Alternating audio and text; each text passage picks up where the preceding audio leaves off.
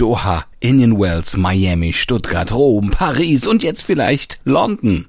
Oh, deine Urlaubsstation in diesem Jahr? Malte, das, das kann ich mir nicht leisten. Ne? Ich bin ein armer Podcaster. Nein, äh, die Städte äh, von Iga Swiatek, dort, wo sie gewonnen hat, in diesem ah. Jahr schon. Ja, sie hat jetzt in Wimbledon ihren 36. Sieg in Folge gefeiert. Und zwar die längste Siegesserie in diesem Jahrtausend. Unfassbar. Äh, das ist schon beeindruckend. Also das sind ja wirklich äh, Stationen, äh, das ist ja Wahnsinn. Äh, genau wie übrigens gestern auch der Sieg gegen die Qualifikantin Jana Fett aus Kroatien 6 zu 0, 6 zu 3. Das war auch dann mal ein ganz kurzes Ding, was sie sich da geleistet hat. Also auf zu weiteren Siegen würde ich mal sagen. Mehr Tennis gleich bei uns noch im Newsblog und ausführlich sprechen wir dann noch über die Gründe, warum sich die Bekanntgabe des Einstiegs von Audi und Porsche in die Formel 1 verzögert. Wir lassen uns von Bundestrainerin Martina Voss-Tecklenburg die abgeschlossene abgeschlossene EM-Vorbereitung ihres Teams einschätzen und wir klären euch auf über die fünf Schlüsselstellen der Tour de France 2022. Also, legen wir los, ne? und sagen, sagen, guten Morgen. Zustand jetzt zum ersten Sportpodcast des Jahres. Des Jahres wäre auch schön. Auch. Der beste Sportpodcast des Jahres, aber der erste des Tages, unterstützt vom Sportinformationsdienst SED. Mit mir, Andreas Wurm. Wenn der erste erste auf den Wochentag fällt, ja. dann sind dann wir auch normalerweise dabei. Ja, dann machen wir auch was. Ja. Also klar. Mhm, ja, genau. und ich bin Malte Asmus und wir würden uns freuen, wenn ihr uns äh, das Jahr über jeden Tag aufs Neue liked, besternt, rezensiert und abonniert und weitersagt, dass man uns überall hören kann, wo es gute und auch weniger gute Podcasts gibt und unseren Podcast, den solltet ihr natürlich gut finden und Ihr solltet vor allen Dingen auch wissen, warum ihr ihn gut finden solltet, denn wir sind der Podcast, dessen Newsteil immer dann, wenn etwas passiert, aktualisiert wird und auf den Stand jetzt gebracht wird. Mehrmals am Tag wiederkommen lohnt sich also bei uns. Unbedingt das auch mal ausprobieren. Darüber spricht heute die Sportwelt. Stand jetzt. jetzt. Die Themen des Tages im ersten Sportpodcast des Tages. Stand, Stand, Stand, Stand. Jetzt. Mit Andreas Wurm und Malte Asmus auf mein Sportpodcast.de Analyse Soll nicht eigentlich diese Woche der baldige Einstieg von Audi und Porsche in die Formel 1 abgesegnet werden, Malte? So war eigentlich der Plan, aber die Entscheidung naja. lässt offensichtlich weiter auf sie warten. Hm, wie kommt das? Also wollen die jetzt doch nicht mehr oder will die Formel 1 nicht? Nö, eigentlich ist alles klar. Eigentlich wollen beide, vor allem will die Formel 1 als Serie, dass die beiden einsteigen und auch die Marken wollen gerne, denn die quasi neue Formel 1, muss man ja sagen, ist plötzlich wieder ziemlich sexy geworden. Ja, das war vor einigen Jahren noch ganz anders. Ne? Da hatten viele auch geungt, dass die Formel 1 bald zum Auslaufmodell werden könnte, weil sie so umweltschädlich ist, Spritfresser da mitfahren. Aber nun steht fest, dass ab 2026 der Hybridmotor zur Hälfte elektrisch betrieben wird und der Verbrenner mit nachhaltigem Kraftstoff laufen soll. Mhm, das war eines der, oder einer der Gründe, warum die Meinungen da umgeswitcht sind, denn jetzt trauen sich auch die Hersteller wieder ran ans Thema Formel 1. Eine nachhaltige Formel 1 taugt eben ja auch als Werbeplattform und die Reichweite der Formel 1, die ist ja auch riesig. Ja, und, und wird immer größer und größer und größer. Ne? Das sehen wir nur mal jetzt die Expansion in die USA. Ne? Das ist ja ein wahrer Boom, was da jetzt stattfindet. Aber äh, woran liegt's denn jetzt eigentlich? Woran hakt es? Warum werden Porsche und Audi nicht jetzt schon aufgenommen? Ja, weil das Reglement für die Zeit ab 2026 immer noch nicht endgültig abgesegnet werden konnte. Und da wird immer noch C um ja, jedes wichtige Detail verhandelt, zum Beispiel über die Frage, welche Investitionen fallen dann 2026 unter den Budgetdeckel? Wer darf in den kommenden Jahren wie viel Geld in die Hand nehmen? Wie häufig dürfen zum Beispiel ja auch Prüfstand und Windkanal genutzt werden? Und letztlich geht es auch um die Frage, welche Vorteile soll so ein Neueinsteiger denn erhalten? Denn die etablierten Teams, Ferrari zum Beispiel oder Mercedes, die haben irgendwo schon richtig Schiss, dass wenn neue Hersteller in die mittlerweile ja kostengünstigere Formel 1 kommen durch den Budgetdeckel, dass ihnen dann diese neuen Teams gleich von vornherein vor der Nase wegfahren, obwohl sie selbst seit Jahren Arbeit und Millionen in ihre Rennstelle investiert haben, aber dass die Neuankömmlinge dann ihnen gleich den Rang ablaufen. Naja, alles völlig verständlich, aber langsam wird es trotzdem Zeit, denn es sind noch dreieinhalb Jahre, du hast es gesagt, bis zum Saisonstart 2026. In der Zeit müssen noch Formel 1 Abteilungen aufgebaut werden. Es oh. muss noch eine Infrastruktur in jedem Unternehmen, in jedem Ding geschaffen werden und es müssen vor allem auch Hochleistungsantriebe entworfen werden. Und da zählt natürlich definitiv jeder Tag. Daher wollen und hoffen alle nun auf klare Verhältnisse, möglichst noch im Juli. Und dann will Porsche mit Red Bull ein Gespann aufbauen und Audi sich bei Sauber wohl einkaufen. Ja, und dann wollen beide komplett eigenständige Power Units entwerfen. Die gehören ja eigentlich auch zum gleichen Konzern, aber da baut jeder für sich. Und dann wollen sie natürlich auch jeder für sich gerne möglichst schnell erfolgreich sein. Interview. Der Feinschliff ist abgeschlossen, die EM kann kommen und so blicken die DFB-Frauen voller Vorfreude schon mal gegen England. Oh ja, auf ihrer letzten Pressekonferenz vor dem Abflug am Sonntag nach London hat Bundestrainerin Martina Voss-Tecklenburg erklärt, sie hoffe, dass der Funke von ihrem Team zu den Fans überspringt. Zuletzt war ja zweimal das Viertelfinale bei großen Turnieren schon Endstation. Diesmal soll's ja dann doch gerne mal wieder ein bisschen weitergehen. Das haben alle Beteiligten und auch die Obersten im DFB ja gesagt. Wie geht die Bundestrainerin jetzt mit diesem Erwartungsdruck um? Ich spüre jetzt nicht größeren Druck als bei, bei dem, was wir uns auch selber auferlegen. Also für mich zählt in erster Linie, dass wir an unsere Grenzen gehen, dass wir ähm, vor allen Dingen mental bereit sind und auch, auch körperlich bereit sind, alles, alles zu geben, was das Spiel und das Turnier von uns einfordern und, und auch erfordern wird. Und natürlich dann in der Hoffnung, auch die richtigen Ergebnisse zu erzielen und in der Gesamtleistung uns zu stabilisieren, mehrheitlich unser Spiel durchzuführen. Und nochmal, das habe ich jetzt auch sehr oft betont, ich möchte, dass wir eine selbstbewusste Mannschaft, eine selbstbewusste deutsche Mannschaft auf dem Spielfeld erleben. Das ist unser Anspruch. Wie zufrieden ist Frau Stecklenburg mit der Vorbereitung? Ja, äh, kurzes Fazit fällt, fällt relativ leicht, weil ähm, wir uns ja eigentlich schon seit Januar sehr intensiv Gedanken gemacht haben im Trainerinnen-Team, wie wir das Ganze gestalten wollen. Und letztendlich hat es wirklich unsere Erwartungen übertroffen. Mit den Möglichkeiten, die wir hier hatten, konnten wir wirklich viele, viele Themen bearbeiten. Die Gestaltung, die war schwierig, das war uns von Anfang an klar. Wir haben Spielerinnen gehabt mit ganz unterschiedlichen Voraussetzungen. Der Prozess ist noch nicht ganz abgeschlossen. Wir haben noch nicht alle bei 100 Prozent, aber das wussten wir vorher. Haben ja auch noch ein paar Tage Zeit bis zum ersten Spiel, beziehungsweise haben wir auch mehr vor, als nur drei Spiele zu machen. Von daher insgesamt ähm, sind wir der Überzeugung, dass wir gut geplant haben. Sie sagt, der Prozess ist noch nicht ganz abgeschlossen. Wo sieht denn die Bundestrainerin noch akuten Handlungsbedarf, um die Mannschaft in wirkliche EM-Endrundenform dann zu bringen? Ja, in der individuellen Fitness bei den Spielerinnen, die länger raus waren. Da sehen wir noch Handlungsbedarf, dass eine Alexandra Popp noch nicht bei 100 Prozent sein kann oder eine Tabea Wasmut oder auch die eine oder andere, die mit kleineren Problemchen ähm, ja zu uns gekommen ist. Da gilt es nochmal in dem Bereich zu arbeiten und ähm, was jetzt so die Themen angeht im taktischen Bereich, da wissen wir genau, was wir noch, noch mal trainieren wollen.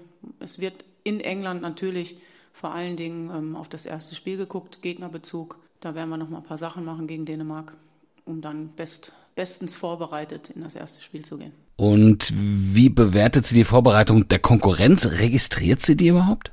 Ja, wir registrieren die Resultate natürlich. Wir schauen auch natürlich nochmal auf die Spiele, gerade unserer Gegner oder unserer vermeintlichen Gegner, die auf uns zukommen können. Ist ja völlig klar, dass man das registriert. Ähm, ich möchte es aber auch nicht überbewerten. Also ich glaube, auch hier tun wir alle gut daran, das einzuordnen. Das betrifft unsere Leistung und unser Ergebnis äh, gegen die Schweiz genauso wie andere Ergebnisse weil jetzt sind es immer noch Vorbereitungsspiele. Das ist nicht der gleiche Druck. Es ist nicht der gleiche Ergebnisdruck.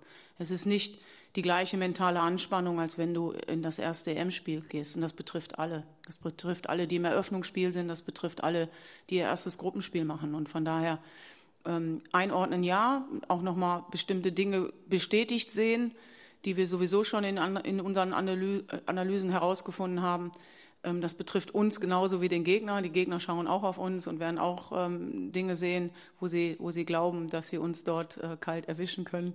Und dann geht es am Ende darum, wer, wer dann doch vielleicht äh, weniger Fehler macht, besser vorbereitet ist. Heute in der Sportgeschichte.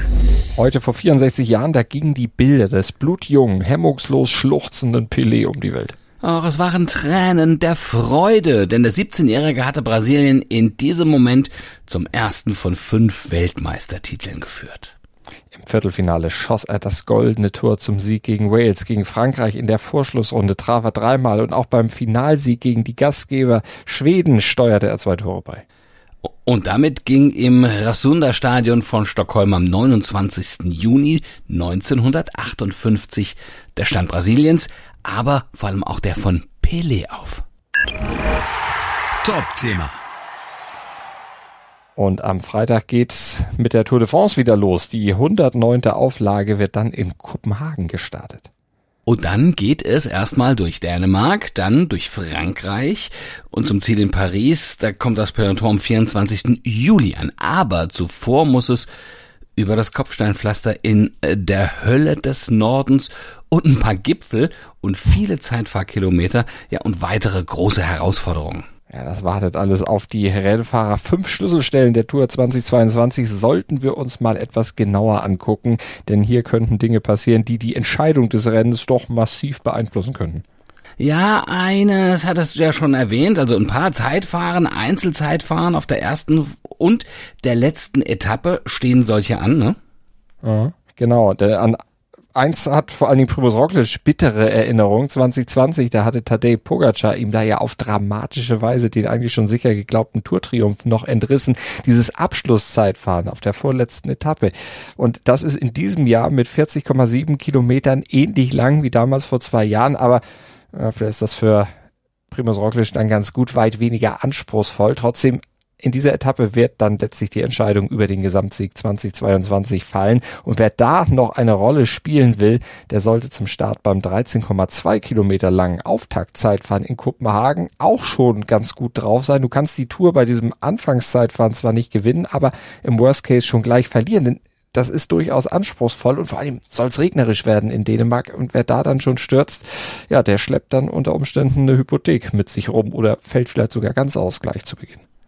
Ja, ja, also bitte nicht stürzen. Ich kenne übrigens ganz viele aus dem Norden, aus dem Großraum Hamburg, die tatsächlich nach Dänemark fahren, weil sie die Tour sich, also den Tourstart und auch die, dass das Peloton dort ansehen wollen und anfeuern wollen. Also finde ich bemerkenswert, dass das wirklich tatsächlich so eine Sogwirkung hat, ja. Also nicht stürzen ist ganz, ganz wichtig, gerade auf diese regnerischen ersten Etappen genauso nicht wie auf den Kopfsteinpflastern in Nordfrankreich, also in der Hölle des Nordens. Da wird dann die fünfte Etappe ausgetragen. Genau, wer hier bei den erbitterten Positionskämpfen dann auf diesem schwierigen Gelände stürzt oder einen Defekt hat, der kann ja in der ersten Woche eigentlich schon alles verspielen. Also der Ritt über die Holperpiste ist daher auch ja, etwas umstritten im Feld. Den Streckenplanern wird da schon vorgeworfen, für ein größeres Spektakel dann die Gesundheit der Fahrer zu gefährden. Der Tourdirektor Christian Prudhomme, der nennt es dagegen, das ist die größte akrobatische Herausforderung der ersten Woche. Man kann alles irgendwie schönreden. Mhm. Also Kopfsteinpflaster, ne? haben wir es angesprochen, das ist das eine. Aber es wird in diesem Jahr auch auf Schotter gefahren, mhm. hoch zur Blanche de Belleville vor Ort, also an diesem Ort, an dem Tadej Bogacar vor zwei Jahren so sensationell gefahren ist. Ja, die erste Bergankunft 2022 wird das dann werden. Gefürchtet ist vor allem die bis zu 24 Prozent steile Schlussrampe und die besteht eben aus Schotter. Also da sind die gefordert, die am Ende ganz oben landen wollen, dann eben auch auf diesem schwierigen Geläuf sich ja gut auf dem Rad zu halten und die Sprinter, ich glaube, die kotzen wahrscheinlich jetzt schon, wenn sie dran denken. Erinnern wir uns mal an den schon zurückgetretenen André Greipel vor drei Jahren. Der hat da sein Rad am Ende hochgeschoben. Der war völlig fertig. Muss ich dir mal vorstellen, ne? Ja, und es wird ja noch mehr Berge geben. Ne? Alpe d'Huez zum Beispiel ist wieder mit dabei auf der zwölften Etappe am französischen Nationalfeiertag. Äh, dann geht's wieder die 21 Kehren hinauf bis ins Ziel. Oh, ja, auf so einer Etappe, da werden Unfassbar. definitiv Helden geboren. Und hier könnte das Rennen dann womöglich sogar 2022 auch vorentschieden werden. Also Alpe d'Huez, das ist die letzte Alpenetappe, die letzte vor der weiteren Fahrt dann in Richtung Pyrenäen. Ja, und da wird dann, wird wohl mit einigen Attacken auf den Träger des gelben Trikots dann zu rechnen sein. Und die letzte Bergetappe, die wird dann auf der 18. Etappe gefahren. Genau, da steht dann der Otakam an. Der Schlussanstieg, der führt über 13,6 Kilometer mit einer durchschnittlichen Steigung von 7,8 Prozent und das bei mal wieder zu erwartender brütender Hitze und dazu kommt dann ja noch, dass äh, nicht nur die Hitze von oben knallt, die Rennfahrer haben ja auch noch die Erschöpfung der knapp letzten drei Wochen dann Rundfahrt äh, in den Beinen, da wird ja jeder einzelne Fahrer richtig, richtig an die Grenze gebracht werden. Ja, und die werden einige dann auch überwinden müssen, wenn sie sich eine gute Ausgangslage für das abschließende Einzelzeitfahren zwei Tage später dann erfahren wollen. Also da muss man eigentlich wieder Udo Bölz zitieren. Quäl dich, du Sau. Oh, furchtbar, furchtbar. Das, da, da tut's Zugucken schon weh. Ich leide da immer mit. Das bringt der Sporttag. Stand jetzt. Aber hoffentlich muss Oscar Otte heute nicht leiden in Wimbledon. Der trifft auf den Qualifikanten Christian Harrison, also durchaus eine machbare Aufgabe. Maximilian Materer trifft auf Francis Tiafoe, da wird schon schwieriger. Und Angelique Kerber, die hat's mit Magdalinette zu tun. Julie Niemeyer, die fordert dann die Weltranglistendritte Annette Konterweit. Ja, auch Novak Djokovic, äh, Novak Djokovic ist am Start, Carlos Alcaraz und Andy Murray, die sind auch allesamt im Einsatz.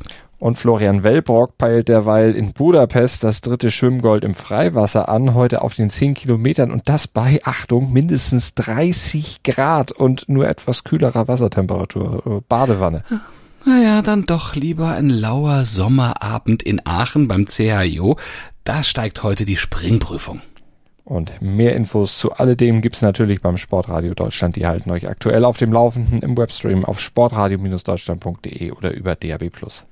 So, jetzt habt einen ganz wundervollen Tag und freut euch auf morgen. Auf uns hoffentlich, ne? denn wir sind ab 7.07 Uhr natürlich wieder für euch am Start im Podcatcher eurer Wahl oder auf meinsportpodcast.de. Denkt ans Abonnieren, denkt ans Bewerten und dann hören wir uns. Gruß und Kuss von Andreas Wurm und Malte Asmus. Dir hat dieser Podcast gefallen? Dann klicke jetzt auf Abonnieren und empfehle ihn weiter. Bleib immer auf dem Laufenden und folge uns bei Twitter, Instagram und Facebook. Mehr Podcasts aus der weiten Welt des Sports findest du auf meinsportpodcast.de.